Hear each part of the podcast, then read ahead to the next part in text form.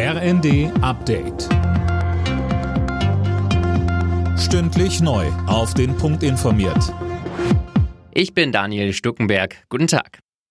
Öffentliche Gebäude sollen ab Herbst höchstens auf 19 Grad geheizt werden. Das hat Wirtschaftsminister Habeck der Süddeutschen Zeitung gesagt. Mehr von Colin Mock. Damit soll vor dem Hintergrund gedrosselter russischer Gaslieferungen Energie gespart werden. Ausnahmen soll es aber zum Beispiel für Krankenhäuser und soziale Einrichtungen geben.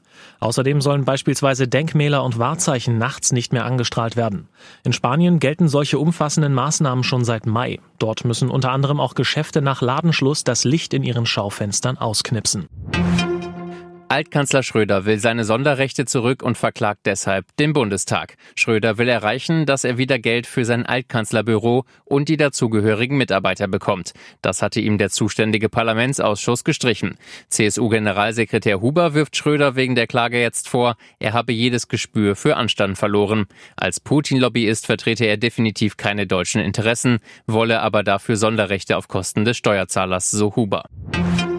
Der Höhepunkt der Corona-Sommerwelle ist laut RKI und Gesundheitsminister Lauterbach überschritten. Und der Minister hat noch eine gute Nachricht. Die neuen auf Omikron angepassten Impfstoffe werden vermutlich nächsten Monat auf den Markt kommen. Lauterbach sagte, Die Bundesregierung hat also beide Impfstoffe in auskömmlicher Menge besorgt und wir werden daher relativ früh auch beliefert werden. Das bedeutet, dass die von uns geplante und in Vorbereitung befindliche Kampagne dann auch zeitnah stattfinden kann und wir dort also im Prinzip gut unterwegs sind.